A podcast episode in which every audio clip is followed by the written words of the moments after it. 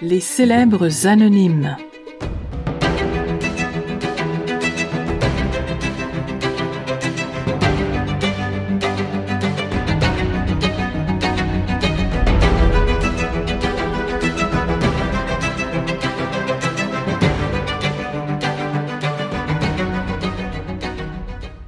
Le repas mère-fils.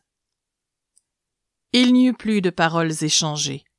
Suffoqué par mes pleurs dans le gosier, j'allais récolter le bois. Claudine saisit des carottes, navets et choux du jardin. Elle les noya dans le bac pour les purifier et en retirer la terre, grattant la chair avec ses ongles, faisant déborder l'eau.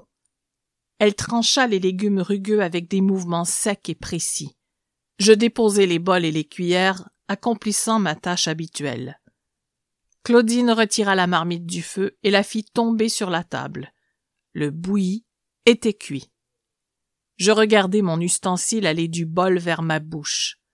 Je déglutis la chair fade et molle.